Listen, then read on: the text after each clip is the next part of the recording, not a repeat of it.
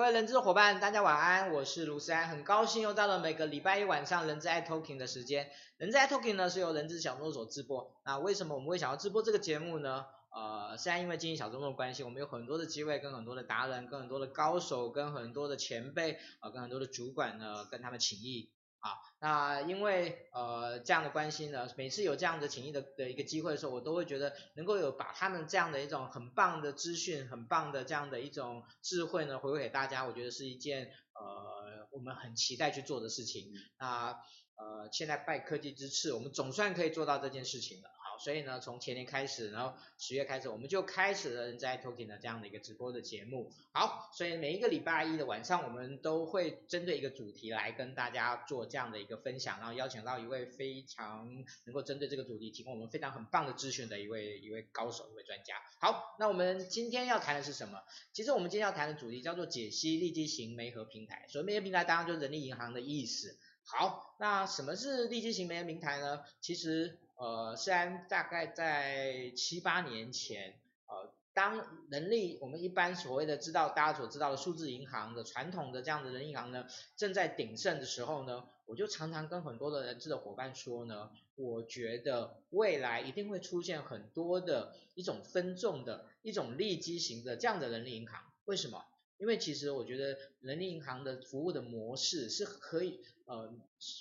那种。大众的通用的，其实对于一些比较特殊的群体是没有办法做到很精细的、很细致的、很高效的服务。所以我觉得这个部分在未来，在当时我就觉得应该是一个趋势。但是这个趋势我也等了一段时间，然后一直到了呃大概三四年前，我才看到台湾出现了一批，而且还蛮有趣的，就陆陆续续在一两年之内呢，就出现了一批呃。我们刚才所提到的分众的利基型的这样的媒合平台，那我们今天呢就特别邀请到呢，在三十年前这一批呢，呃出现的媒合平台里面，我觉得现在呢发展的相当不错的一家公司，他们的他们也非常有特色，这家公司叫 yourator，我想呢很多的人应该都知道。那我们今天邀请到的是他们的共同创办人 Jackson 啊洪俊之间，其实不好意思，我我我开个玩笑，其实我到了。我认识他这么多年，我今天才知道他叫洪俊之，我之前都叫他 Jackson 这样子。好，那我们的那个海报上面呢，不好意思，应该是共同创办人啊，这个部分我跟那个大家致个歉哈，抱歉抱歉。好，那我想呢，先呢让 Jackson 跟大家打个招呼，来。Hello Hello，各位观众朋友大家好，我是 yourator 的共同创办人，我是 Jackson，叫我杰克森就可以了。Okay, 是，好，我想就那个 yourator 在最近这几年呢，其实我觉得发展的呃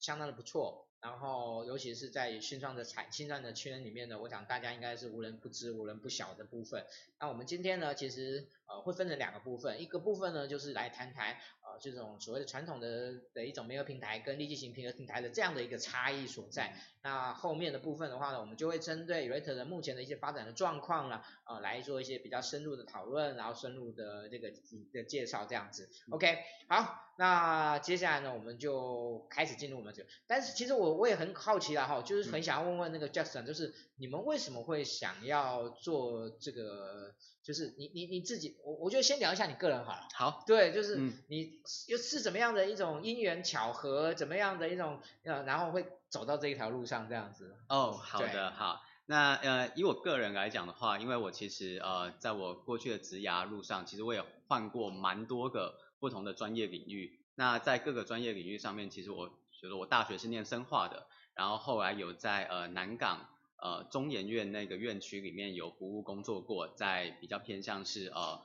基因转殖的实验动物研究的机构，对，那大概在做了三四年之后，我还再去学，再去念了一个研究所，是智慧财产相关的研究所，那也曾经在呃智慧财产的法律律师事务所，以及后来到了银行。的呃交易室做了金融债券的交易员，对，那在在这些看起来都蛮专业的专业领域当中，其实不断的就挑战自己，然后找到自己的成就感。那最后最后就觉得，哎，自己是想要走一个创业的路。那创什么业呢？就看到自己过去的职涯路上一直在转换自己的领域，一直想要找到一个最适合自己的公司。所以这个其实就是呃刚好那个时候遇到我的创业伙伴，那。大家的想法是比较接近的，一拍即合，所以就有了 Yourator 它的前身的诞生。对，后来就是慢慢的，哎，发现好像，哎，为了要喝牛奶，就大家听过这个故事，就开始养了牛，有个牧场，就现在变成 Yourator 这样子一个已经成立了四年，然后一直服务新创公司、数位科技产业公司的增材平台。OK，好。呃，其实我觉得，相信未来呢，Yourator 这家公司呢，一定有很多的故事可以分享给大家。没错，对。好，那但是我想今天呢，我们先把这些先按下不表啊。那我们在正式的访问之前呢，那个我先两件事情跟大家说。呃，第一个就是，如果今天有什么样的一些问题，您想要呃趁这个今天机会问问 Jackson 的话呢，没有问题，也请您呢呃就是直接在在我们的。的一个下面的留言就留言给我们就可以了。然后另外一件事情呢，就是呃今天的这个机会相当的难得，这个资讯也很难得，所以呢，如果您愿意的话呢，也帮我们做一个分享。那为了鼓励您分享呢，我刚才呢特别跟那个 Jackson 呢，那个就是呢跟他 A 了一下，好，跟他 A 了一下，也就是说呢，待会我要请会谈跟跟我们说明一下，我们今天呢会有五个名额，就是您如果帮我们分享，然后分享以后呢，在那个上面留言说已分享。那我们在最后我们会抽出五个名额，他会获得呢这个 Yourator 的商品的优惠。那怎么一个优惠法呢？我们就请那个 Jackson 来跟大家说明一下这样子。OK OK 好，就是这次很高兴可以跟世安老师三哥有一个合作的机会。那呃这一次帮我们分享这个直播内容的呃人资朋友们，就是如果说事后到我们的 Yourator 的官网上面，在呃刊登职缺的部分有做一个填写的表单，然后特别表明就是看到。呃，这个职缺内容过来的话，那我们这边可以在我们的呃商品的价格上面再做一个八折的优惠，并且同时呢，我想现在大家知道，就是在 HR 做招募的时候，这个曝光行销是非常重要的，所以呢，我们会再额外的赠送一个行销上面的方案，无论可能是在呃粉砖或者是在我们的官网上面一个比较特殊的曝光版位等等的，我们会有我们的呃。专员来辅导，建议您选择一个我们赠送的额外的一个呃行销的项目给您，让你可以增加曝光，增加你的成效，然后再配合一个比较适合的优惠，五个名额，谢谢大家。好，谢谢那个 Jason 哦，那呃到时候我们抽出来以后呢，我们会跟你联络，然后到时候我们会把这样的一个名额的可能性价呃就是呃我们说可能是一个代号或者是一个一个号码啦提供给您啊，那当然啦，你会说可能。那个这个就比较不像是书说你每个人就一定用得上啊，但是呢，我相信呢，如果你有，如果你本身在招募有这样的需求的话呢，呃，我想跟获得这样的优惠，事实上是非常值得的。好，那跟大家先简单的说明一下，接下来呢，我们就直接进入我们的访谈的内容了。好，第一个呢，在谈人力银行之前，其实我觉得应该回过头来谈一件事情。就是现在企业面临的招募的挑战哦，其实蛮多的。嗯，啊，我觉得每一个人对这件事情的理解可能也会有不同。嗯，但是呢，我觉得今天透过呃 Jackson，我想呢，他算是呢，相对来讲，他对一个我我们做 HR 时个别去了解我们可能个别的困难，可是呢，他却是面对一堆 HR 的困难这样子。所以我们今天就请他来听听来来分享一下，呃，在他的眼中，呃，企业目前面临的招募困难有哪一些？OK，哎，啊，说真的，我觉得这个问题，它可能答案实在是太多了，而且每一个都是一个很重要的因素。那比如说以大环境来说好了，大家知道台湾的少子化真的是非常的严重，目前大专院校，比如说每一年可能以两三家的速度在消失。那呃，企业面临到这个问题，其实从十年前我们可能就已经在讲少子化了，但实际上它影响到现在真正的显现。那每一家企业它在做招募的时候，其实它所看到的这个人才破优质的人才破是越来越小的。那每家企业都必须更努力的花更多的资源去抢这个人才，然后还不说，因为台湾的人才真的非常的优秀，所以大家可以看到有更多的外资企业，甚至是外国的新创公司来到台湾，为了要抢台湾的这一块优质人才市场，所以台湾的。本土的企业，无论是一般的传统的企业、大公司或者新创公司，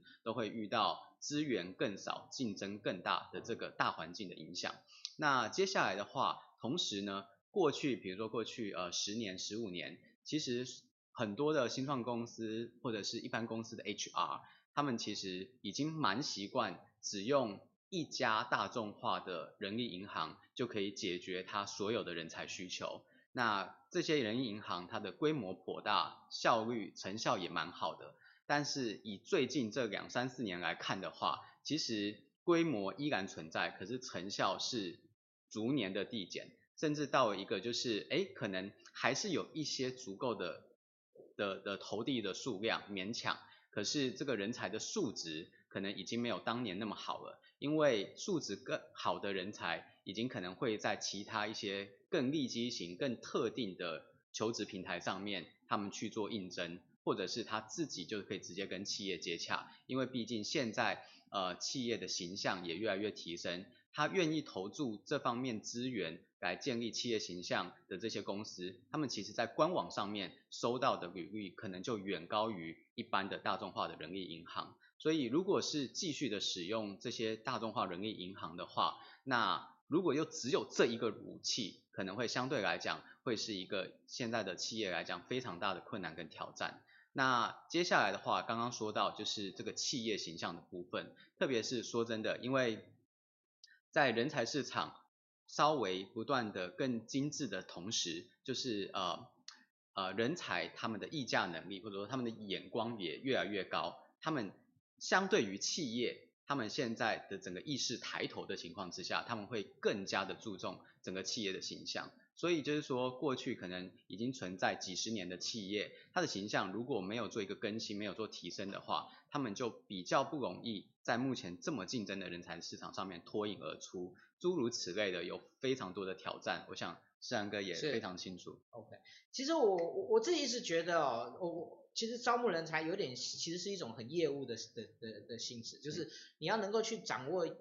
这些人才的特质，其实有点像，其实它是一个。这一种很重要的一种销售也好，或者一种网罗的动作，所以其实我们应该就好像卖东西一样，你其实你必须要去知道人才的求职行为，是，我觉得这个是很重要的一件一一一件事情哦。那我我想接下来我就想要请教一下那个 Jackson 哦，如果我们从这个人才求职的行为的类别来讲，其实呃其实人力银行也因为因应因应这些不同，所以有发展出不同的类型，是对。那这些类型的话，严格讲起来，它大概可以分成哪几个类型？嗯，对，在您的认知里面，嗯嗯、我想你们做这一做这一行，应该做过很多研究、哦。是，没错，没错，没错。对，那同时，呃，yourator 本身也是在某一个利基上面。是，对，嗯，比如说，呃，回回答刚刚的问题，那其实大家对于即使是呃比较熟知的这些传统的数字人力银行，其实他们还是有一些微微的差异的。那我这边大概不好讲名字，我大概稍微归类一下就好了。那有一些呢，它是以比较白领为主的。那现在这个过去以白领为主的这些传统的数字人力银行，它现在可能最大的用户可能是比较偏向于呃，比如说像是餐饮服务业，或者需要排班的，或者是比较像是行政总务类型等等的。那还有另外一些的数字人力银行呢，它可能是比较偏向于呃劳动力。呃，为导向的比较呃蓝领类型的，那还有另外一些呢，是特别特别针对新鲜人的部分，就校园刚毕业的一些，那还有的可能就是偏向像是一些比较像是呃专案性质的临时工 contractor 的部分，对，那即使是这些呃数字人力银行，大家耳熟能详，但其实它本身的性质以及人才池不同的受众也是有所区别。那现在这近近几年来呢，有更多这种更明显的利基，譬如说，呃，如果大家要找行销的话，有一些行销的社群，它同时可能会有一些，哎，那个帮企业代征才或者让企业看出他们职缺的这个功能，像是呃行销或者是工程师或者是设计师等等的，都会有这样子、呃、特别利基。的求职的行为在他们上面发生。那最后目前我们也看到，就是说现在哎还有很多他们可能是以企业的形象作为一个他们征才的诉求，就主打企业形象在上面，或者是以流量为取胜的。那当然啊，就是也有很多大家知道有一些板呃一些一些板，它可能是以呃实习生校园招募为主的，像各种各种。性质的求职平台其实都在我们市面上存在。那我觉得可能对企业来说的话，最重要的就是了解每一个求职平台它的强项跟它的性质，然后选用那个目前征才需求最符合的那个平台。OK，好。其实我觉得对于求职平台的分类的这样的一种形态，从刚才那个 Jackson 的一个说明里面呢，嗯，其实我相信未来只会更多，不会更少。是，嗯、只是说也蛮有趣的，因为人力平台是一个相对有一点规模门槛的。嗯。所以其实有很多的求职平台，其实就是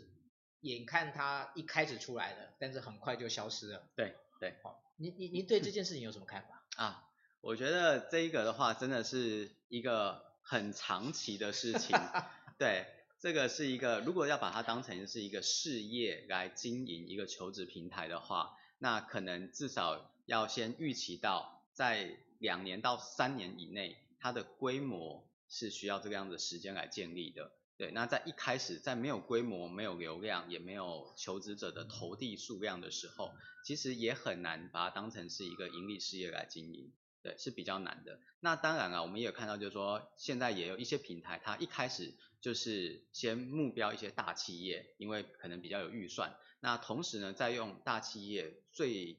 最呃重视的成效来做卖点。那只要有成效以后再做收费，那这个可能也是在那个平台上面一开始可以维持住、可以活命的一个方法。那只是说，如果一开始就走这个模式的话，不一定这个平台本身的规模可以扩大，因为一开始就已经专门在在服务某几家大型客户的时候，就比较有比较难有余力再去做整个平台的发展跟流量上面的培养。是，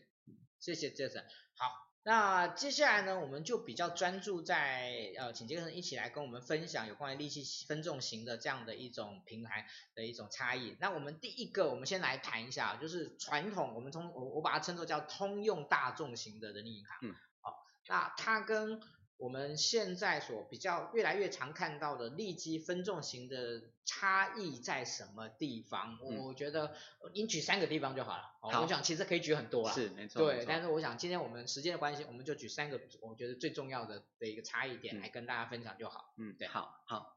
那首先呢，呃，因为只能讲三个，好，那我先从求职者的角度，因为我们身为 HR，我们要了解求职者的想法跟使用行为。那当一个求职者进到一个大众化的人力银行网站的时候呢，他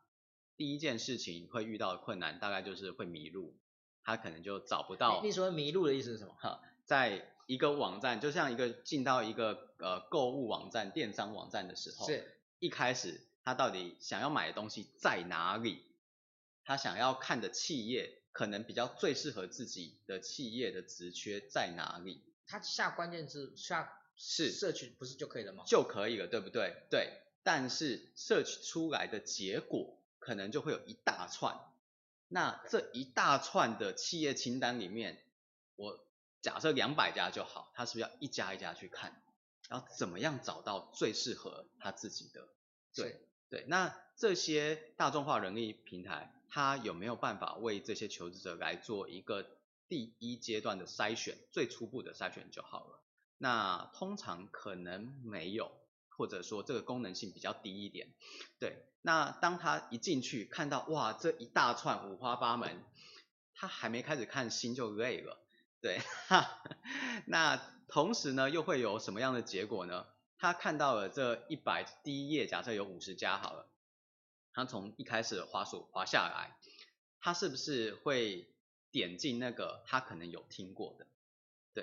那这会造成什么现象？就会造成永远是比较知名的那些企业，在使用大型的人力平台的时候，它的成效会比较好。那如果您是呃还在正在发展中的，知名度还正在建立，那常常就是被忽略的那一个。对，所以如果说呃在一个庞大的人力平台上面，呃中小企业或者微型企业。要获得好人才的青睐的话是比较难的，这个是呃一个大型的人力平台上面目前会遇到的第一个问题。第一个问题是好，那第二个问题是，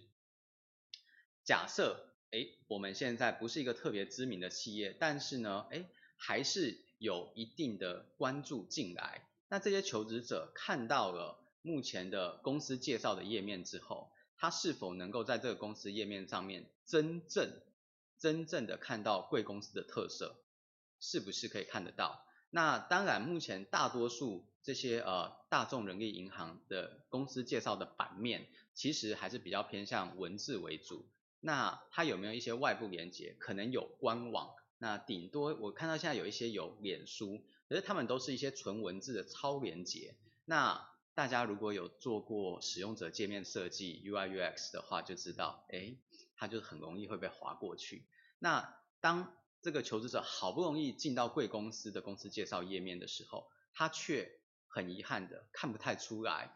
您的公司介绍到底怎么样呈现您的优势跟特色。那他会再继续往下看您的职缺吗？可能会，但是他就是数百个他看的职缺里面的其中一两个职缺，您就没有办法诶 stand out，就是独立的显示出来在他心中。这个是第二个问题。也就是说，求职者就算好不容易进去了，非常幸运的，但是他还可还是很可能会忽略，因为在大众人力银行上面所呈现的公司资讯，可能不是那么完整，不是那么丰富，不是那么的吸人的眼球，那可能在温度上面，可能所谓的呃，就是人性化上面的呈现内容，可能也不是那么的多，这是第二个问题。那第三个问题的话，可能是啊。这个我们目前呃已经习以为常的十十多年来的大众人力银行会比较容易为人诟病的一个现象，就是呃大多数的大众人力银行呢，就是企业付一定的年费呃或者是半年的费用，那可以刊登无数的职缺，那会造成一个现象，也就是这些大众化的人力银行，呃当我们购买了它的方案之后，它可能就嗯，会呃无意的让企业想要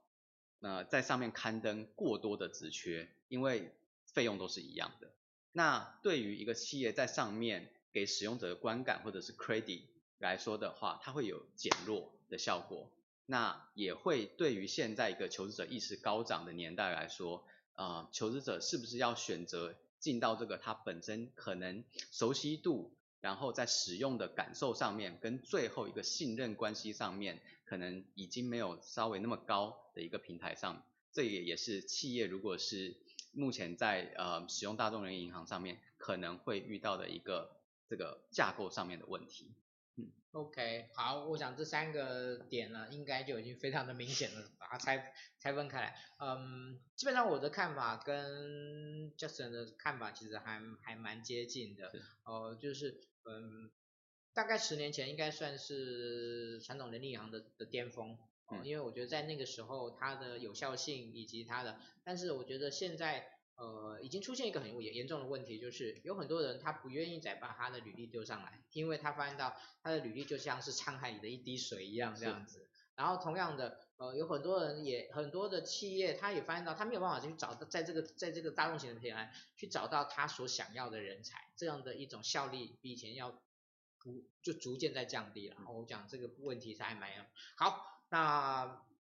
接下来我们要谈，但是在接下来呢，我再再一次跟提醒大家，就是帮我们分享，好，分享呢以后呢，记得呢写上已分享，然后呢，我们待会儿会做会做抽奖，那你如果抽奖的话，今天就有机会获得那个 Yourator 呢他们的服务的至少八折的这样的一幅，还有还而且而且还有那个就是有关于行销的部分的这样的额外的曝光，额外的曝光的部分，好，来跟大家说明一下，好，那。我我们接下来就不谈大众型的了，好，因为我觉得批评那个其实真的有点，我也不好意思，对对，有点。我们其实来聊聊其他的，台湾目前的一些其他利基型的，在您比较观察的比较知名的几家哈，当然您要不要讲名字，我就我也无所谓了哈，我尽量不讲，尽量。其实他们也都也也还蛮几家都有来过，所以其实呃我我我我其实都我也都会故意问他们说，那你们对其他的 其他的看法这样子，对对对，好，所以。您您您的观察呢？对这几家，他们在整个发展上面，他们跟呃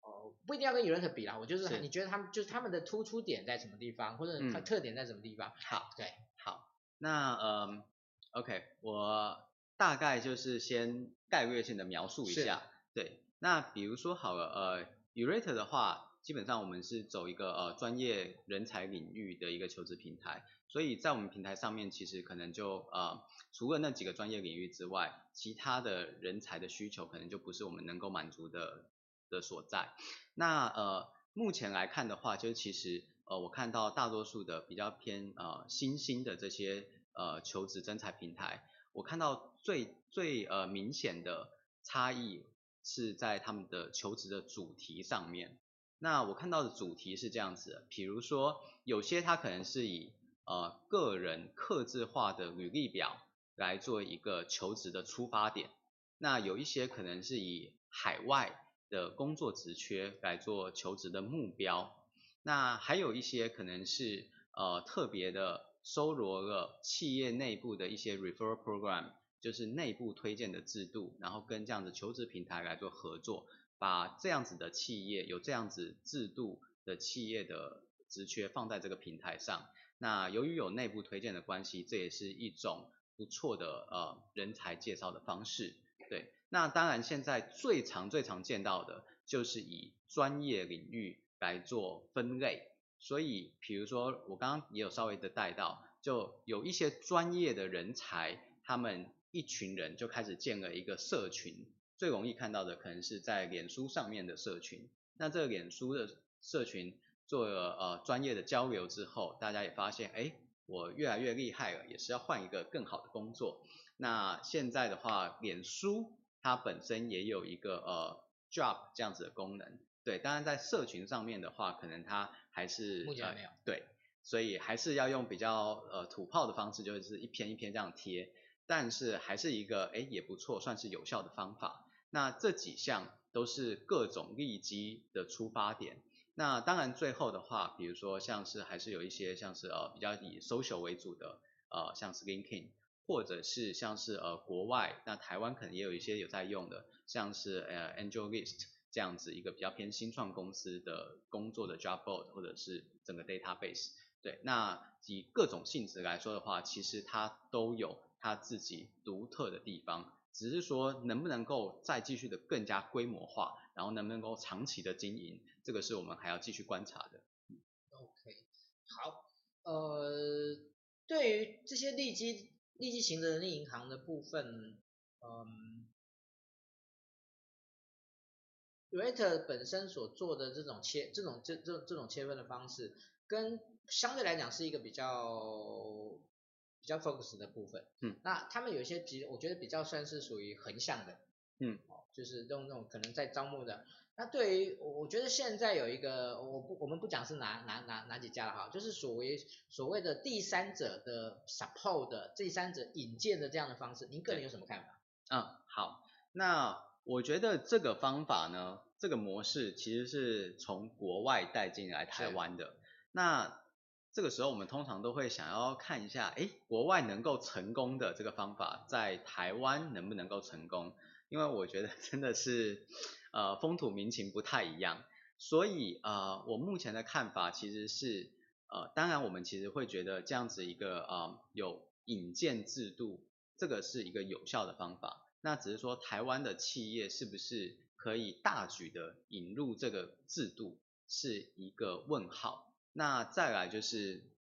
啊，这样子的平台，它的发展的速度跟企业接受的速度是不是同步的快速的成长？那这些其实都会是一个比较让人自酌的自酌的情境。嗯，对，当然了，就是如果是以小众小规模，然后维持在一个小范围里面的有效性的话，我想应该是没有问题的。对。那另外的话，就可能是说，刚刚世安哥提到的，那个，嗯，像这样子的平台，它假设不是以专业领域在做区分的话，可能就会造成说，哎，就是这一家企业，它在 A 产业有这样子一个推荐制度，另外的企业在 B 产业、C 产业、D 产业，可是这样子会造成产业过度分散，也就是说，当我要找人推荐的时候，哎，我就很难的去在这一个 A 产业里面找到大量的人，但是它就是每一个产业都有一些些人，是对，那它的有效性还是会稍微的降低一点，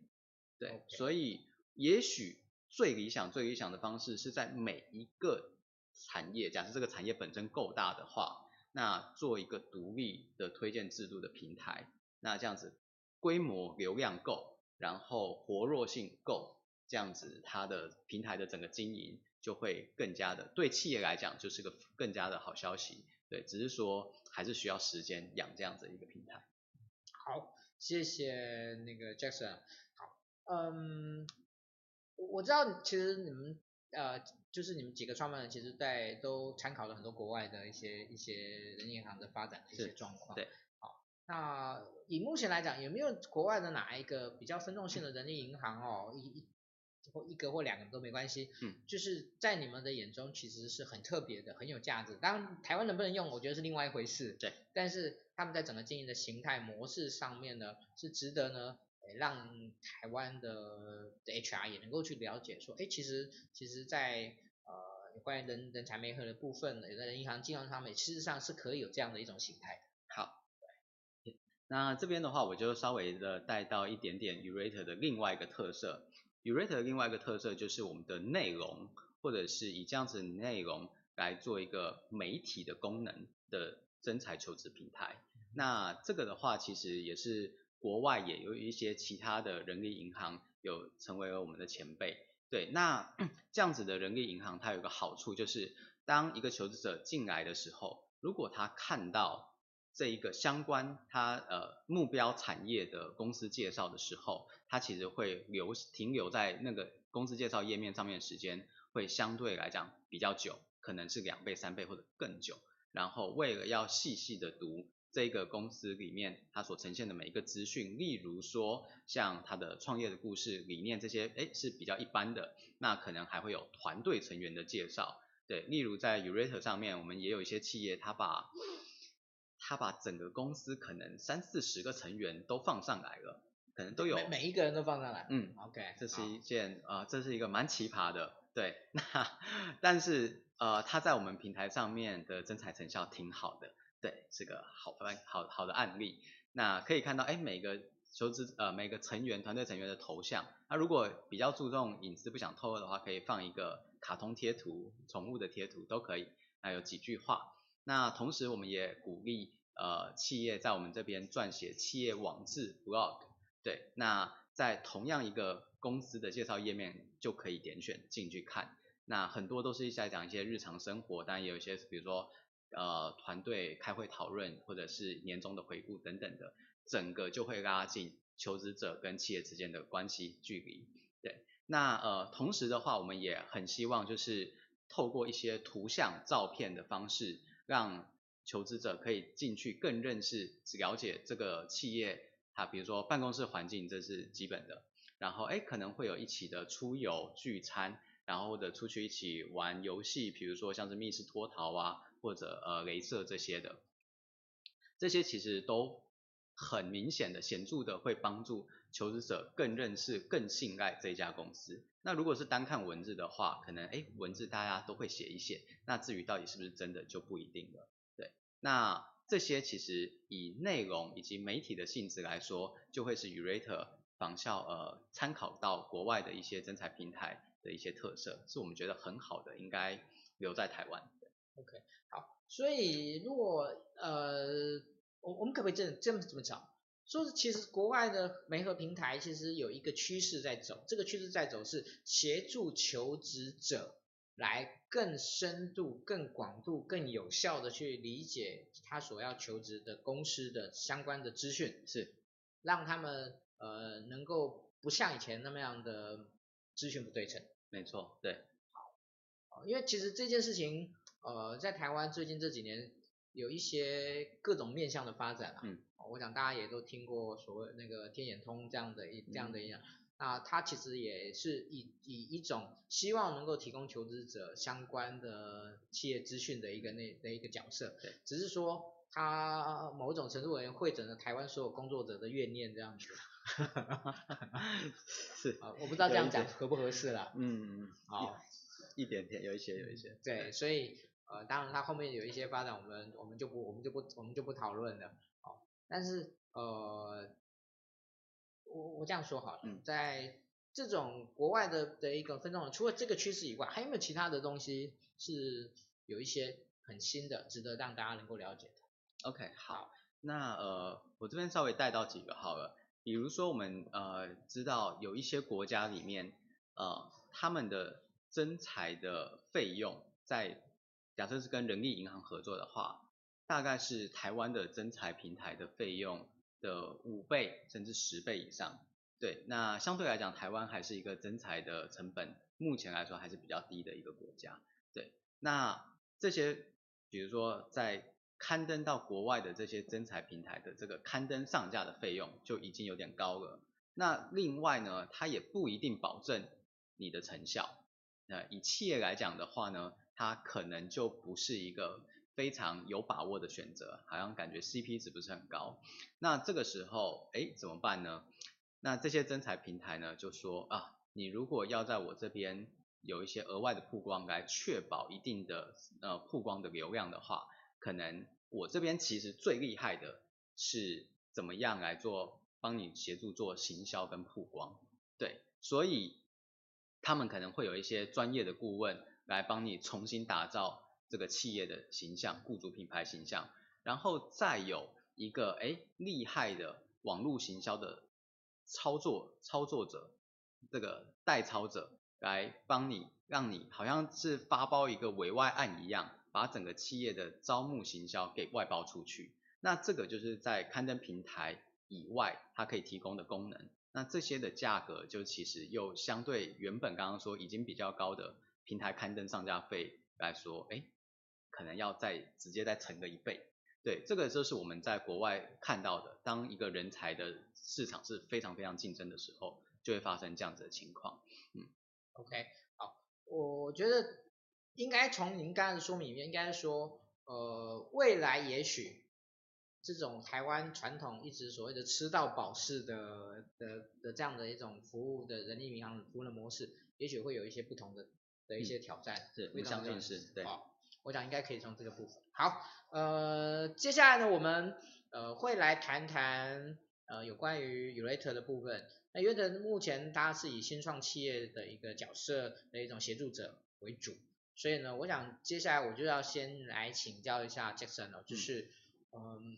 我们一开始刚开始提到的是说这个企业面临的招募的挑战跟困更困难，嗯，那新创企业呢？新创企业跟一般的企业相较来讲。他在招募上面的困境有没有什么比较特别的地方？嗯，好的，好。好那哎，因为 yourator 在四年前成立的时候呢，我们几乎都是以服务新创企业为主。对，当然真的先谢谢他们都那个时候非常的相信支持我们，那两边都一路的走到现在。那我们因此这四年来看到他们遇到许多的挑战困难，那他们的问题其实就是我们的问题，也就是我们。觉得自己呃有这个义务或者使命要帮他们解决的，那这累积四年来，大概可以跟大家分享一下这几个问题。那首先最常见的就是没有品牌，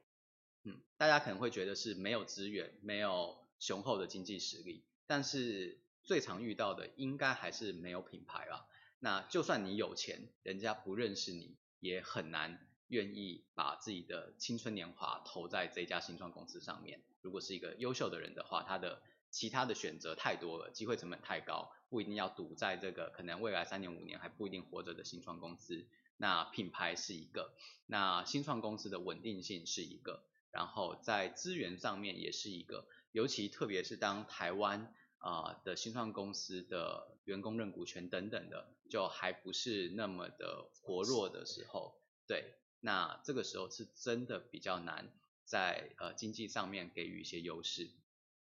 那接下来的话，可能就是整个未来的发展性，整个企业的发展性。刚刚说企业呃新创公司不一定会活，但是有一些新创公司它可能活下来了，活了接下来三年五年。呃，那由于我们对于新创常常会有一个美好的想象，那只是现实是比较骨感的，所以所以呃。当新创公司哎好不容易招募了这个员工进来之后呢，是不是真的能够在接下来的时日把这个人才继续甘心乐意的留在团队当中，哈，继续的有一个新创的精神，这个也是非常的困难。所以从一开始的认知到招募进来，到呃就是可能在 package 上面的的大家讨论协谈，到最后的留才育才等等的。其实这些都会是新创公司大概在整个招募到留人环整个流程每个环节都会遇到的事情。OK，好，呃，其实刚刚您所提到的大概应该整体而言，也大概是新创公司人力资源管理所有的问 所有所有的问题啊。是，只是说他会从招募这个起点开始，就先就在在面，呃，我想这也是为什么大概我们那时候认识的时候，就是那时候我跟你提到说，我对所谓的新创人资非常有非常的有兴趣这样子。那这几年也蛮有趣的，虽然那时候我我努力一阵子啊，但是那时候有点雷声大雨点小，啊，反而是到了今年呢。呃，今年年初的时候的时候呢，开始有很多新创呢，哎，就就哎有，就我发现到他们呃，就是有几家陆陆续续直接找我，那我那时候突然发现到呢，其实那时候他们不是不想理我，而是那时候他们其实都还在努力的挣扎存活。对，是。那现在呢，其实最过了最近这三五年，其实我觉得台湾已经有一批新创的企业慢慢。我想您的感受应该更深刻了，应该因为你你你你接触的层面比我更多，你知道有一些公司已经消失了，对，但是呢，你看到一些公司它走出来了，没错，好，那它走出来以后，它其实就会开始面临整个人员管理上面更具更大的挑战，好，我想应该可以从这样角度来来来看来看待这件事情，的，好，那接下来我们就来谈 yourator 吧，嗯。有一这家公司呢，其实刚才我们知道说它是一家以新创为主的一家一家公司，嗯，呃，那我觉得这是它的它的特色。那它在整个服务在整个服务上面呢，呃，我想也这几年也有很大的调整跟变化。是，没错，对。那我想呢，今天有这么难得的机会哈，我我说过，我先强调一下，小周末从来不做自入性行销，嗯，好，觉得就是今天我们邀请来的，就是我们希望。带给大家很有用的资讯，哦，这绝对不是那个 yourator 的付费来来上这个课，我先我先这样就真绝对跟他，哦，但但是我还是会很希望让大家让大家知道一下 yourator 在做什么，yourator 他以前的服务到现在呃所提供的服务的这个部分哦，因为我在这一次那个有一次新创展嘛，对不对？嗯、对。然后我确实说，哎，他们现在又多了一个呃有关于后台的一个服务的部分，啊，我想今天有这个机会呢，也请那个 Jason 来跟大家做个说明，这样子。好好。哦，yourator 的特色其实还蛮多的，说真的，对，那我大概也讲几个，我觉得，嗯，大概是每一家企业的呃创办人、用人主管、HR 来跟我询问说，哎，yourator 有什么特色的时候，我的统一的回答，好，这样子比较公道一点。好，然后，嗯，我想 Urate 的话，其实呃，我们有以平台来讲的话，我们有两大特色，一个是我们的专业性。首先就是因为 Urate，呃，我们早期服务的是新创公司为主，那这些新创公司呢，又不是一般的新创公司，基本上在我们平台上面可以来刊登的新创公司呢，都是比较有科技背景的新创公司，因为我们是以新创创新作为我们的主轴，那通常它要有一些技术的能力，才能够带来一些创新变革。所以像这样子一个带有科技力的新创公司来我们平台上的时候呢，它的职缺的类型，它的人才需求的种类呢，也会比较相近。那大多数、绝大多数呢，都是软体技术工程师，或者是网络的数位行销高手，或者是像是呃平面视觉设计 designer、UI、UX 这些。那当然还有一些其他的，像是比如说啊、要做专案管理、产品管理的 PM，以及要帮公司打天下、打市场的 BD Sales，大概这几种类型就是我们 yourator 上面最强大的专业领域。这几种大概就占了我们应该九成到九成五左右的职缺以及人才类型，因为我们就是这样子的公司的集合体。然后也是这样子的职缺的集合体，所以会吸引到的人才，他们的专业领域背景，也就是这样子相关的专业领域。这个第一个就是我们专业领域的上面的特色。那第二个特色又回到了我们在四年多前，我们主要的企业的性质都是以新创公司为主。刚刚讲到新创公司，它在招募上面会有非常多的困难，所以。如果说，哎，知道新创公司可能是风险性比较高的，未来比较不确定的，可能大起，可能大落，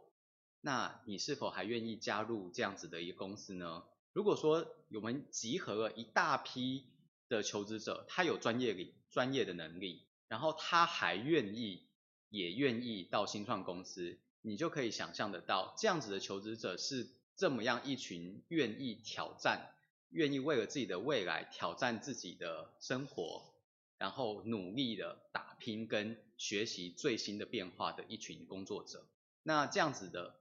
求职者，他带的一个个性跟人格的特质，是可能跟一般的呃想要走一个工作内容稳定、一成不变、朝九晚五，就是一个比较呃平静生活的工作者是不太一样的。就你知道，这个世界上就有一些人，他就是每天做一样的事情，他就会受受不了，他要发疯。对，那我们这边呢，可能就是大家，哎，你如果都给他一样的事情做，他可能反过来会受不了。对，那当然不是说我们平台上面都是这样子的求职者，但是我们有一定比例，或者说这个风气是稍微明显一点的可能。所以这个第二项就是我们求职者的人格特质方面，软性的特质方面，可能会是比较有创意的，然后比较喜欢挑战，比较喜欢学习的，这是第二点。对，那再来讲到就是我们的平台。对求职者来说是一个比较有温度的，可以看到哎企业的人性化的一面。那无论是文字或者是部落格或者是影片或者是相簿，都让企业可以更好的去发挥，展现自己跟求职者每一个可以接触到的面向，让求职者跟企业的距离尽可能的稍微拉近一点点。那这一件事情其实说真的，说什么科技来自于人性，那其实求职更是来自于人性。如果说我们没有办法把这些每个人与人之间、人与企业之间的接触面做到位的话，其实它的成效会比较没有那么理想。那事实上这边也是为什么呃，当我们的 yourator 的这个平台让求职者来做应征的时候，诶，它的应征的转换率到下一个阶段的比例会比较高一点，就是因为他在 yourator 这个平台上。看到了足够的企业资讯，而且这些资讯很多不是死板板的，是有温度的，是有画面的，所以他在脑海当中已经建立了对企业比较完整的了解。那假设他的呃缴交出去的书面资料资历上也比较符合的时候，在面试上面可能会更加的契合，因为他在一开始在决定要投递履历之前，他就已经。确定这一家公司是一个诶比较符合他想象的公司，像这些特色都是我们 Urate 目前来说诶很明显的一些特色。那刚刚呃像老师也讲到，就是说诶我们目前有在开发一个对提供企业使用的一个管理软体。那这边的话，其实想跟大家分享的是，其实刚刚有说到，我们现在有看到这个市场上。有越来越多的呃分众利基型的呃求职平台，那这么多平台，它有不同的专业领域，所以对一个企业来说的话，它要找不同领域的人才，是不是都要用这么多不同专业领域的平台呢？那每一个平台假设都有自己的管理的界面的人才库等等的，哇，我身为一个 HR，我要每天都要。就是去管理个五家十家的的人力银行的资料库管理的后台等等的，这其实会对 HR 的工作效率会造成蛮大的混乱。所以是不是能够做一个集中化的管理？那如果说每一个平台所接收到的资料都有一个很好的呃一元化的管理软体，可以把每一个资讯康呃 aggregate 到同一个界面上面，对，那。这样子的话，其实就可以解决了我在每一个专业领域都可以使用各领域的专业软体，所以在前期的招募的时候是保持一个高效能、高成效的状态。然后在管理的部分，我也是非常有效率的，每一个领域进来的资料，我都可以在同一个界面上面做管理。这个是我们愿意把这样子的一个软体开发出来，然后提供给我们。台湾甚至国外的企业 HR，因为我们就相信，其实每一个 HR 应该是每一间企业里面非常核心的那个部门跟那个人，除了是门面的代表之外，也是呃与求职者与真正有价值的人才接触的第一线。所以 HR 本身他们的工作这么的有价值，他们应该要使用一个同样有价值、符合这样子价值的管理工具。对，OK。好，呃，yourator 发展到现在，嗯，你们觉得有没有什么样的一个挑战是未来可能是需要你们要用更大力气去面对的？是，其实呃，我常觉得就是 yourator 它，我们长期来说的话，会希望我们可以一同的跟台湾的产业、科技产业、数位科技产业来做一个升级提升。那呃，我们目前其实已经就是在可能在新创公司这一块，已经有一点点小小的名声。那是不是？您客气了，希望可以谦卑一点。那我们其实是希望，就是在整个台湾还有很多很大的科技公司，他们可能是呃过去二三十年就已经呃名声鹤立的这个公司，但是他们在于新世代的人才、新技术的人才上面的招募，是不是同样的还有过去的优势？那无论他有没有过去的优势，我都相信他有这样的需求，对。但是他可能呃过去因为十几年已经用了呃大众化的人力平台，已经用习惯了。那这个时候，我希望呃为了可以让他们同样的继续招募到最新最有才干的人才，这个是我们 yourator 可以积极来做提供的，也做配合。因为呃我相信其实这些大企业他们。在他们的呃 HR 的流程跟制度面上面已经有一定的框架了，那这样的框架是不是符合最新世代这些人才他们的求职的思维，其实是不一定的，可能会有一些些冲突。那我们其实身为平台，我们有一个很重要的功能，就是怎么样使用求职平台，那怎么样透过求职平台来找到最适合的求职者。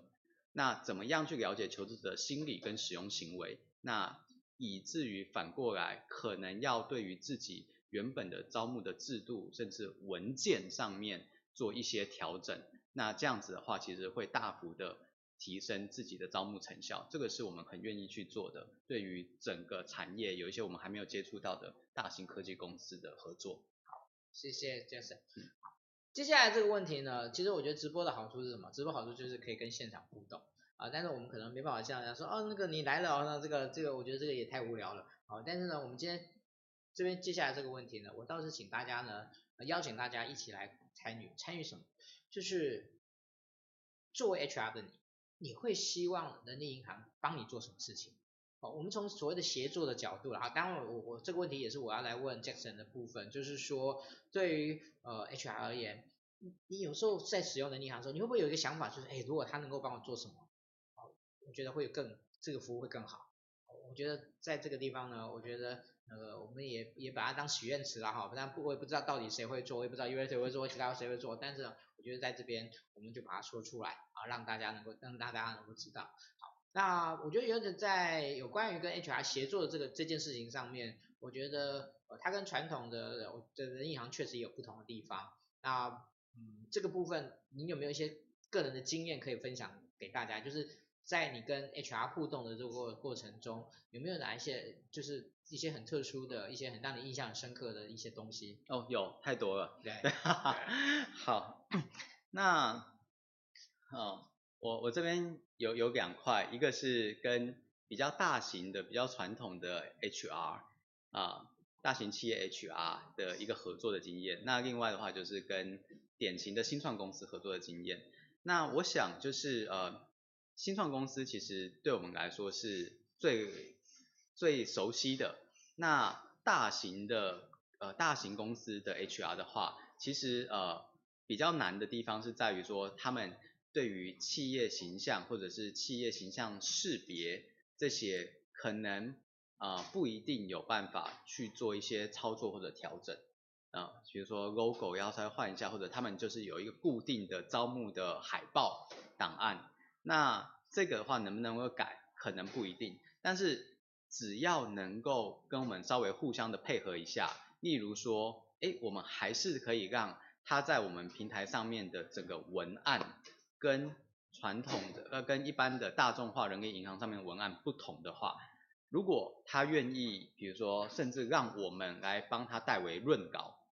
我们基本上都可以在他的成效上面做出一些提升。对，那呃，一般大的公司可能在我们平台上面，哎，会稍微的因为过去的一些形象，然后而导致于我们这边哎太新的人可能会对他的第一印象还是存留在那边，那我们就会透过整个不对不一样的主题包装，把它过去可能哎是二十年前、十年前的产品功能，我们就略略带过，然后我们主要就会 focus 在它这两三年来主要的新创事业部、新创产品部，然后未来这些产业的发展。这些产品在这些产业的发展，让整个求职者都可以看到说啊，原来这家公司它原本是硬体出名的，现在它要走软体了，或者它要软硬整合，它要走物联网。那这些其实就会让这些公司传统的公司 HR 的招募成效，在我们这边跟在呃传统的大众人跟银行整个成效不一样。对，是。OK，我想 Jason 的说，刚才的整个说明面，我觉得回到一个点，就是说，呃，人银行能不能有呃，就是 HR 能不能有效的利用人力银行的特点，能不能有效的利用人银行他们对于呃求职者的深度的的了解，然后来协助他们能够找到更正确的，然后有能够呈凸显出他们特色，呃，我我觉得这就是我其实我刚才想要所做的协作的这个部分。好那我刚才提到说，你你如果你有任何觉得希望人力银行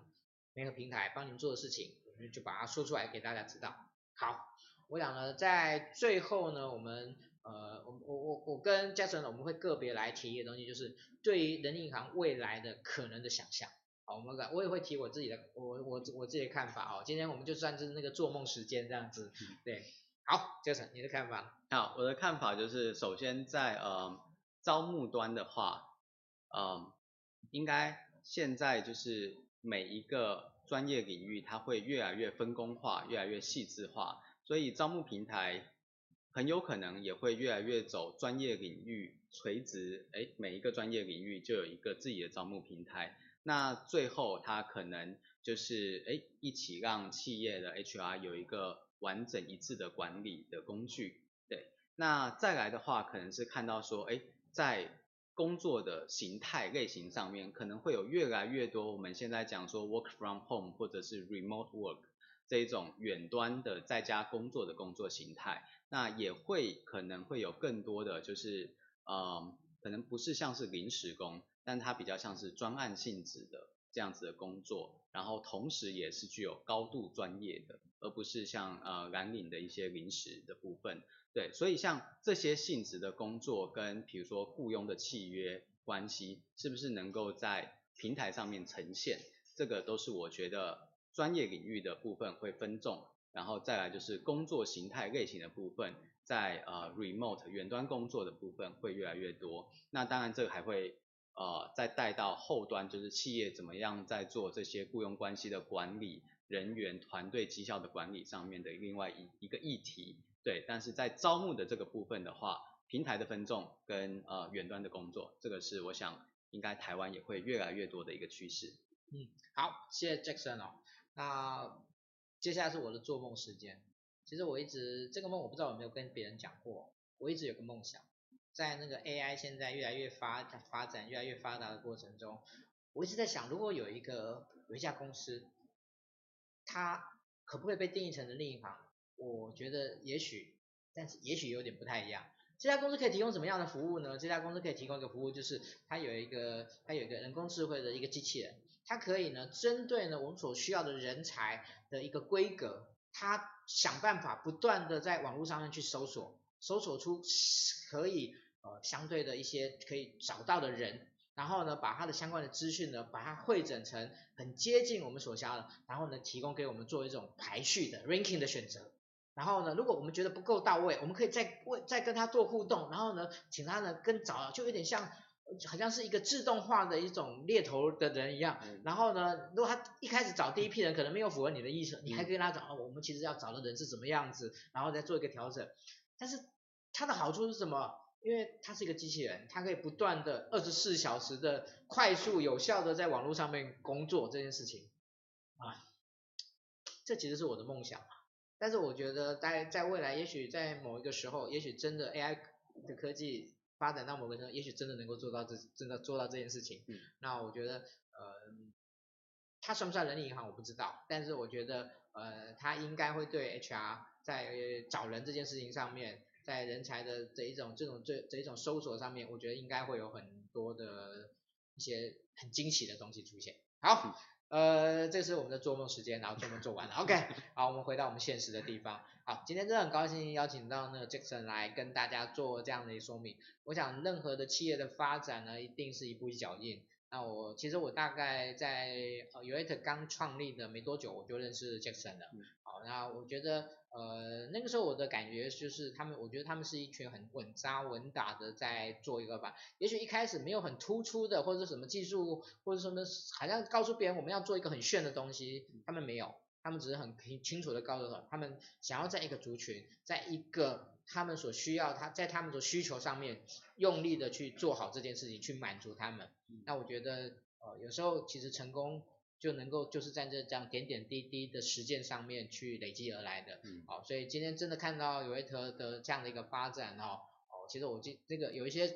那个有一些东西，我刚才在。在开始的时候，我们有有有有讨论到，但是呢，那个我就不不，因为牵扯到他们的一些一些相关的一些一些商业机密啊，我就不不方便跟大家讲了。哦，但是我觉得是我让让我很讶异的，我觉得我也很高兴他们现在有这样的一个发展。那今天真的很谢谢 Jackson 播控来参与我们今天的直播。那我们今天。有关于那个访谈部分，就这边告一个段落。好，谢谢介绍，谢谢谢谢，谢谢大家。好，那我们那个在有关于报告的的部分，其实还蛮短的哈，因为我们年底了，其实课程的部分大概也都告，大家都都快要告一个段落了啊。每一次我们都要感谢呃新网红直播工作室给我们的指导啊，这一年要过去了哈，其实真的很谢谢他们的帮忙。好，那我们目前还剩下的课程的部分的话呢，呃，礼拜三的课程其实已经额满了，所以我就不我就不再跟各位说了。现在我们大概。呃，压轴的二就礼拜五的部分的话呢，训练人大讲堂的部分还有一些名额啊，还有一些名额。我希望呢，大家呢能够让我们在最后呢能够有一个很好的圆满的结束。谢谢大家，希望能大家来支持我们。那我们在礼拜五的晚上的压轴的这个大讲堂的部分的话，我们是邀邀请到那个杨少强老师啊，那他是一个非常知名的一个小老师，然后。他在有关于这个内部讲师的训练部分有非常独到的，那我们这一次在最后一次的训练大讲堂部分，我们就是邀请到杨小强老师，针对有关于培训实务的部分啊，呃，来跟大家做一个说明啊，欢迎大家来参加。好，那最后呢，跟大家说明一下呢，我们下个礼拜的直播，那下个礼拜直播事实上是二零一九年的最后一次的直播哈，是在十二月三十号的礼拜一晚上，所以呢，我们也邀请到一位重量级的人物啊，就是我们的。温金峰老师，啊，他目前是交大管院的的的院长，好，那呃温老师呢，在人力资源上面的的资历，我想大家都知道非常的清楚，呃，他很多人都认识他，那我们这一次呢，就特别的那个邀请那个温金峰老师呢，针对一个他目前呢非常关注，然后也非常呃那个做了非常多研究的一个主题，就是有关于台商国际化的人才管理，好。这个主题，那我们在下个礼拜呢，哦，欢迎大家呢，我知道大家忙，但是呢，呃，您也许不一定要看直播，但是呢，绝对不能够错过我们的这个很精彩的内容。好，那谢谢大家在每个礼拜晚上的一个播控啊，那我们在今天的这个抽奖的部分，我们也已经抽出来了哈，我再马上秀给大家看一下啊，秀给大家看一下啊，我们这个抽出了四位，为什么？为什么是四位？哦，四位符合资格，好，OK，好，我们先抽出了四位来跟大家看一下，看得到吗？看得到吗？OK，好，抽出了四位，那我们会会把那个呃您的这个有关这个部分的话呢，我们后续会跟您做个联络，好，谢谢各位，谢谢，好，